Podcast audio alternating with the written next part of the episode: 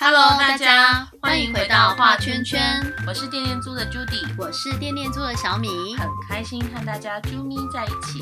画圈圈是一个把大家都圈在一起的频道，在频道中可以听到不同的创业故事。今天就让我们一起来听听循环经济伙伴的故事吧。嗨，Judy，Judy，Hello，对啊，早上你有喝茶还是咖啡吗？有，我有喝茶。你有喝茶？真的？你早上习习惯喝茶哦？我茶跟咖啡都会喝，哎。哦，对，因为其实我居家，居家就是呃会喝茶，然后我老公就会还会泡一下咖啡。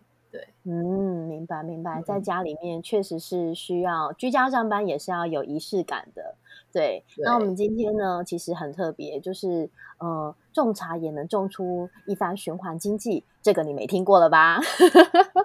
我没听过哎，我只知道那个哪里有好喝的茶。OK OK，好，等下你应该可以好好的跟我们今天来宾聊一聊，就是什么样的茶叫好喝的茶？茶只有好喝就够了吗？还是有什么不一样的一些特别的地方可以跟我们大家分享？好，那我们今天呢就欢迎呃我们的丽萍有机茶燕婷，Hello 燕婷，嗨，欢迎，你好，是的，那因为疫情的关系呢，我们今今天呢是采用三方录音的部分，OK，好，那呃，我们可以请燕婷先跟大家就是呃介绍一下你自己吗？可以呀，呃，我是茶农女儿，大家可能就是比较少听到茶农这个常常听到茶农，但是茶农女儿到底在做什么？其实是就是茶叶世家这样子，推广父母所种的茶。那我们在台东鹿野。哇，跟我一样是台东人呢。对，没错没错，我们对 Judy 也是那个。有燕燕燕婷是学妹啊，是以前台东的学妹。哇，原来你们是港兄，又是学长呃学姐学妹这样子。学长是哪里？我们那边就是一个被遗忘的茶乡，因为大部分的人都不太知道鹿野原来有种茶。哦，是哦，可是哦，对，可能因为我自己是台东人，所以我对于鹿野茶园是很有印象的。因为我们以前就是去呃郊游，或是呃那个小学不是会去远足吗？然后其实都会去鹿野高台，然后就会看到整片的茶园。嗯，对，最有名的是热气球。对，现在最有名是热气球，没错啦。对对。因为我自己也没有听过，原来台东鹿野这边是有茶的，第一次听到。嗯，其实日据时代就有种植蛮多阿萨姆啊跟外销的红茶。那后期因为我呃外公那边他们种乌龙，开始带乌龙茶进来，所以我们家族也才开始就是从事种植乌龙茶，因为乌龙茶比较是台湾人喜欢的，所以。我们的有机就是也是顺应着大家，就因为自己有中中毒过，所以我们也不希望再使用农药。所以在农药中毒是什么有中毒过是？对啊，我爸妈在三十年前，他们曾经喷农药自己中毒。我爸那时候他是在路边就会呕吐嘛，因为是因为那时候农民他们是就是为了要就是为了要有经济效益。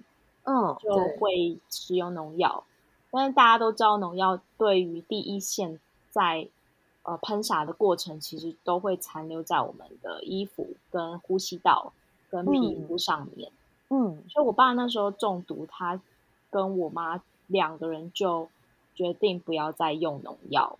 嗯哼，哇，那可是可是因为之后要面临的问题就是。我们在鹿野这个地方，大家又不知道我们的茶，因为大家比较知道高山茶。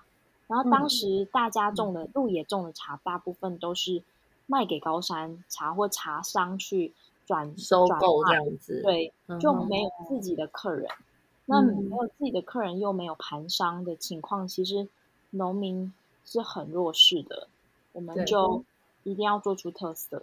那那时候就。就转型做无农药，然后慢慢的推广给我们认同我们这个理念的客人。嗯嗯嗯。所以其实过程也是大概三十年了。哇，这一路蛮长时间，所以其实这这算是丽品的创创业的初心嘛？就是因为最早四十年前，我爸妈那时候他们并没有农药。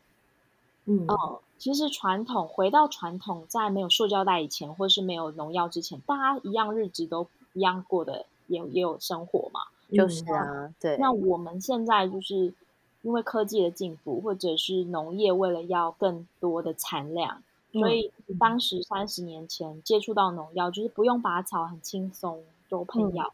嗯，可是真的会反扑啊，因为我们的土地跟我们自己都会受到影响。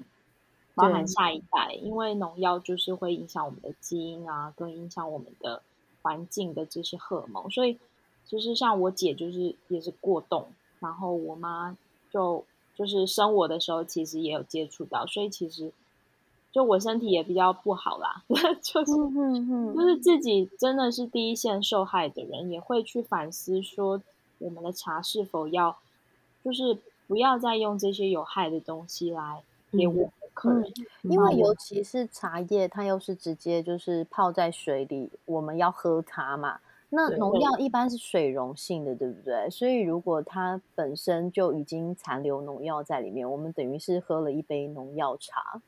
农药的概念吗？都蛮多种的。那通常农民在使用，它不会只使用一种，因为有好多不同的虫害，他们就会复合，例如八九种，甚至有的还会到。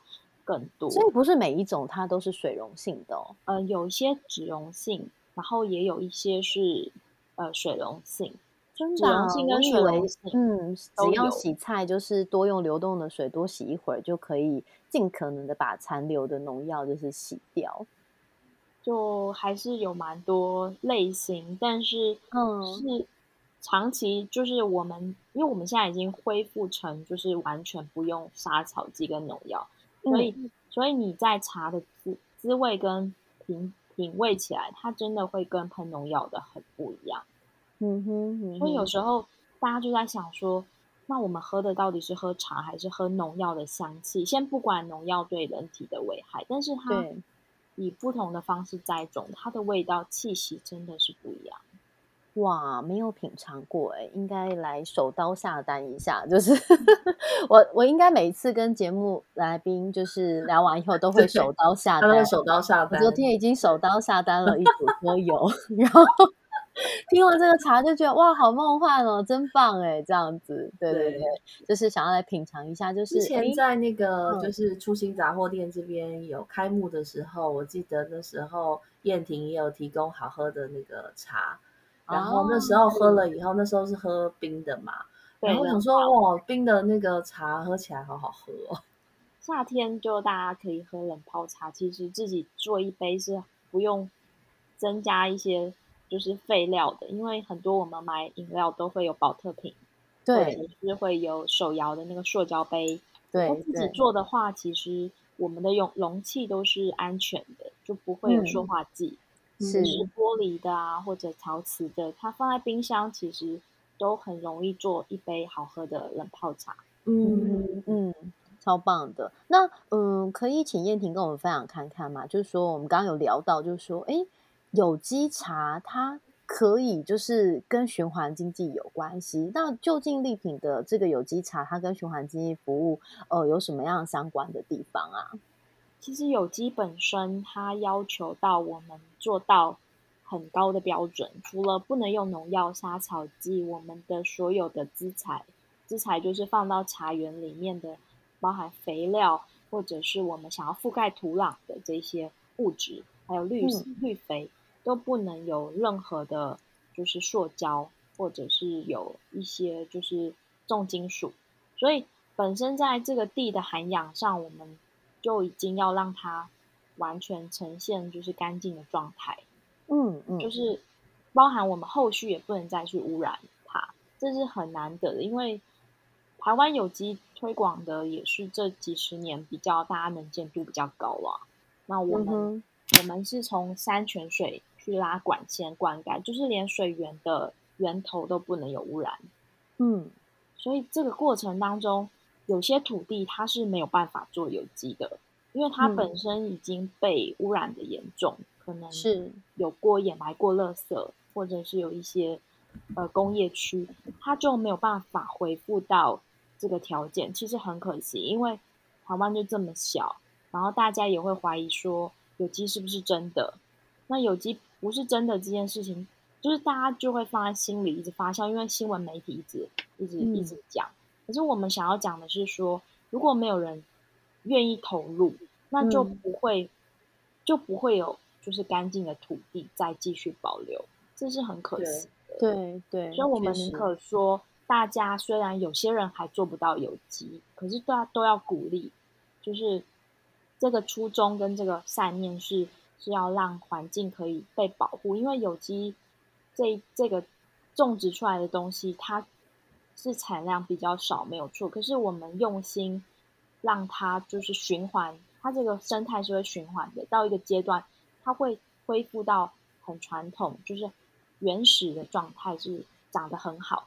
它也不需要说去担心产量的问题，因为我们的茶树现在重种嘛，就是我们有富裕一块地，养了二十年再重新栽种，那它种下去。我们发现说，它不用任何的，就是这些外在物质干涉，它都可以长得很茂盛。所以有其实做得到的。土地的本身它已经有很肥沃了嘛？对。那其实最终它可以就是透过，呃，不要这么，嗯，是不是快速？就是如果我们一般人求快求多，然后可能一年就是会耕种很多次，那它的营养流失的快，就要再施肥。然后再让虫害，其实就会让这个土地的营养越来越少。我有发现呢，就是 小时候觉得好像吃的菜比较有味道，然后现在的青菜好像它就是菜的样子，可是吃起来是不是 比较没有每一个食物它本身会有的味道？你们有这种感觉吗？有，我有。我只要去那个附近家里的超市。或者是有一些店家买，我就觉得现在的菜好像没有太大的味道。但是如果去呃从那种有机无毒的小农这边买过来的，它的蔬菜的菜味比较重。嗯，对，嗯嗯，就是其实是有差别的啦。对啊，所以像丽萍的茶也会是跟一般的茶会有不同的风味，这样吗？对，马上手刀来试一下。我知道台东最近很多就是在推一波那个红乌龙。对对对，我们这样也是有一些特色茶会跟外面。哎，那可以把你那个介绍给东东市。可以，东东市有推广红乌。对，就是台东这边东东市，我记得他们有一区都在推广那个红乌龙，然后有各种不同不同家的那个红乌龙茶。对，然后我那天有。喝到就是我觉得哎，这还还蛮，因为我自己是还蛮喜欢喝蜜香红的，对。然后我之前喝日月潭的，然后也有喝过台东的，然后觉得哎，那个风味很不一样，对。嗯嗯嗯，哇，我们 Judy 也是品茗高手，对，特色茶大家现在都要，就是各个地方都会网络，对。哎，那想就是请教一下燕婷这边，像。近期有没有什么样的，就是丽婷这边有什么样的计划要分享给大家的？因为我们在做有机，我们接触到的客群都是呃真的比较关心这个土地的人。嗯，那在于喝茶这件事情，又牵涉到就是整个就是身体的感受，所以我们一直在推广的就是说看茶喝茶，跟看自己的体质喝茶。因为有些人他很敏感，他会睡不着，他会胃痛，所以我们推广的茶是希望说它是不会影响睡眠的。然后它长期因为胃的比较敏感，他反而喝茶它是它是舒服的。所以呃，有些人他觉得啊茶只是提神或者是解渴，我们把它进化到就是让喝茶是要身心灵的部分，就是它会有呃帮助我们。嗯，像夏天比较热，它会解热。夏天喝绿茶还是比较属性比较可以帮我们体内的热热气给代谢掉。那冬天开始暖，呃，我们手脚会比较冰冷，大家就喝红茶比较补气，就是让这个这个身体的感受，它会随着四季的变化，然后跟着我们每天的体质跟心情，喝出不一样健康的方式。这是我妈妈也一直在不停的推广，所以我们不做一种茶的原因是，我们希望大家就是，嗯，除了有更多的选择，满足这个好喝的这个体感以外，还可以让我们的身体更健康、更舒服。这个喝茶的学问好大，我平常就是喝了，没在管什么一年四季，就是对呀。哎，不过我倒觉得，刚刚听燕婷这样一说，确实，哎，就是绿茶好像真的比较就是适合在就是夏天这种炎热的天气，然后如果说哎凉凉的，然后泡好以后放在就是冰箱里面，然后呃真的太热，那喝一些就是感觉真的好像比红茶。相较起来，就是更、更、嗯、更凉爽一点，还是因为它颜色，我也不知道。但刚刚这样子一讲，哎，真的耶！那冬天近了，就等一下立刻来补一下红茶好了。有推荐什么红茶吗？如果您比较敏感、睡不着，或者是会手脚冰冷啊，长期我们发现说喝红茶，它真的是会呃长久下来，它会让你的体质比较。就是没有那么容易怕冷啊，对，嗯嗯嗯，所以所以有时候当然太热的情况，像现在还天气外面还是很高温，我们也不不推荐直接喝冰的，我们是放冷，然后再喝常温这样，对对，因为长期保健的情况，其实喝茶是五千年的历史，是。对，所以我们我们其实要返璞归真，就是从环境到喝茶的方式，我们都希望说大家。呃，都有感受得到这个茶提供给我们生活更亲近的部分，就是不是很遥远啦，茶不是很遥远的。嗯哼，嗯，真的，因为其实，嗯，应该是说，就是华人还是就是饮食文化里面茶还是蛮主要的，只是说，哦，刚好就是近近。也不是近几年，就是这呃有一段时间了，然后引进了咖啡以后，大家才开始多了这个喝咖啡的这个习惯，这样子。不过我觉得，嗯，我们的体质或许还是更适合喝茶一点，这样。那慢慢训练啦，就是说，哎，可能两种都会 得到一个平衡。可是，就是不管是喝什么、吃什么，就是大家有意识的知道说，哎，自己就是呃食用进去身体里面是什么样的东西，我觉得这个是蛮重要的，对。那另外想问问那个燕婷这边，像目前就是在丽品这边，会需要什么样的呃伙伴资源，或是需要怎么样的一个呃合作的相关的那个资源，也可以就是在这边征求。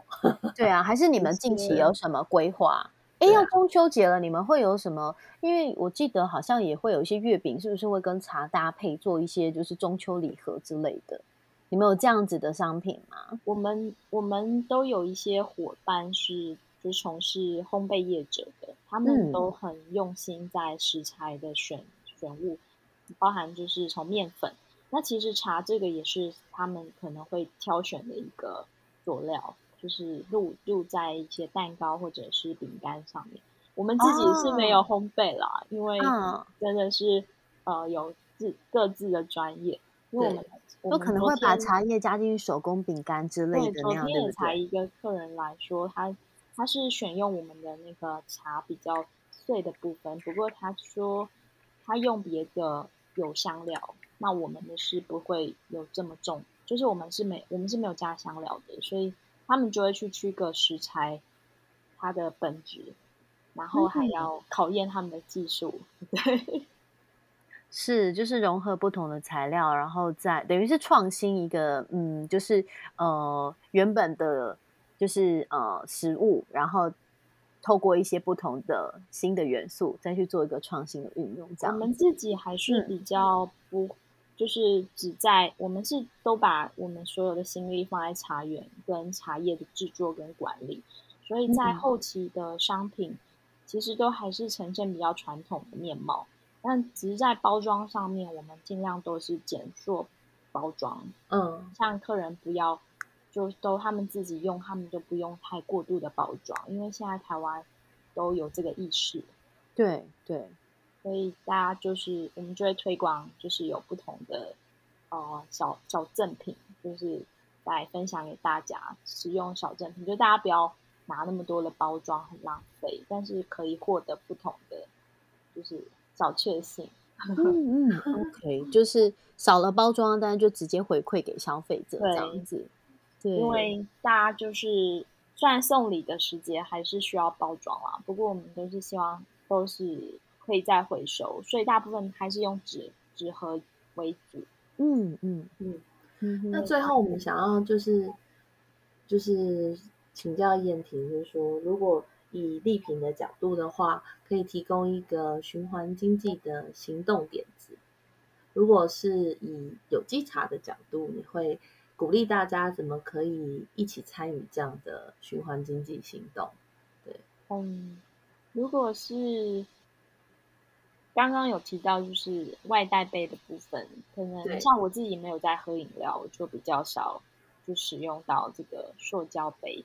但是其实如果自己做一杯冷泡茶是很便宜的，嗯，它的成本可能大概低于二十块，那我们又可以喝到一杯，就是没有多的垃圾，然后纯粹就是只有安心的茶叶，又有好的对身体有健康的一些物质，就是我们是可以去倡导说自己做冷泡茶就不用买饮料，嗯，了解，这很好哎，对，是大家可以用这样日常生活可以。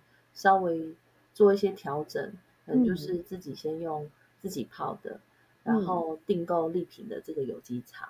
因为我最后有一个疑问呢，就是所有的茶叶都可以直接用冷水泡吗？冷泡冷泡茶它有什么不一样的？跟一般茶叶不一样吗？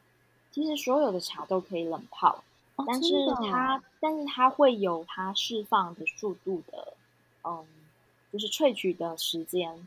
那我们这部分也蛮有趣的，大家也不妨说可以一起就是做脑力激荡，嗯，因为它的风味会随着时间然后越来越浓。那有时候我是会针对有一些茶我会抓时间啦，那其实都可以喝，因为我们都是用好的原料，所以它释放出来的物质它都是呃时间比较长，但是它就都会有变化。例如我泡红茶。然后呃，十二小时之后，我把茶叶拿起来，那我茶叶茶汤继续冰在冰箱，它再过一两天，它会多了一个水果的香气啊！真的？啊对，因为它自己它自己会有一些变化，但是其实它都是新鲜没有防腐剂的啦，所以我们尽量还是在三天之内把它喝完。嗯，那你会发现说，它会它这个冷泡茶的自然的呈现，它是会有。好像是有生命的，它不是只有像外面饮料是单独一种，就是固定香味、固定甜度、固定，它是这个茶做出来它是活的，真的耶！被茶农的女儿说的感觉，这个茶都有灵魂了。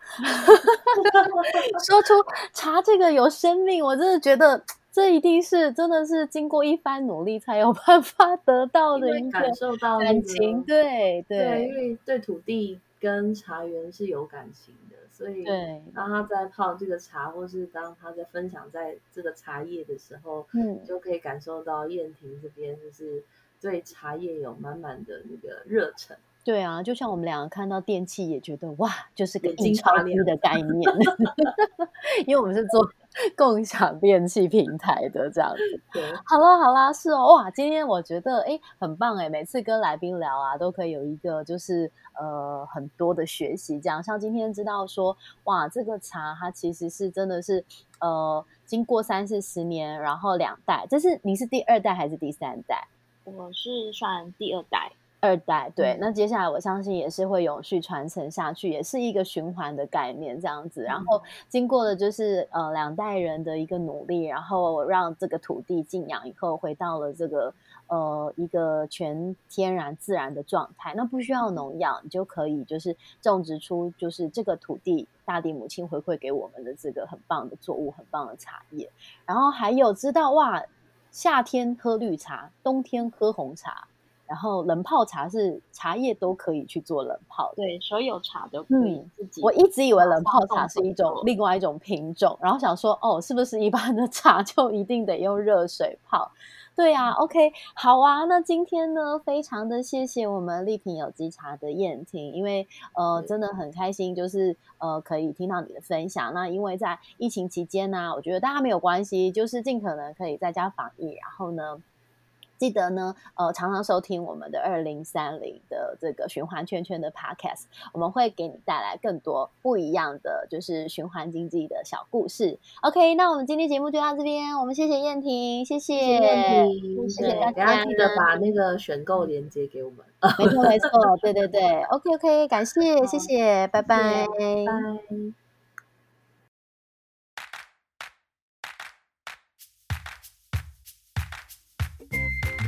最后，请大家订阅追踪我们的频道。喜欢这期节目或是画圈圈的朋友，请给我们一二三四五五星好评。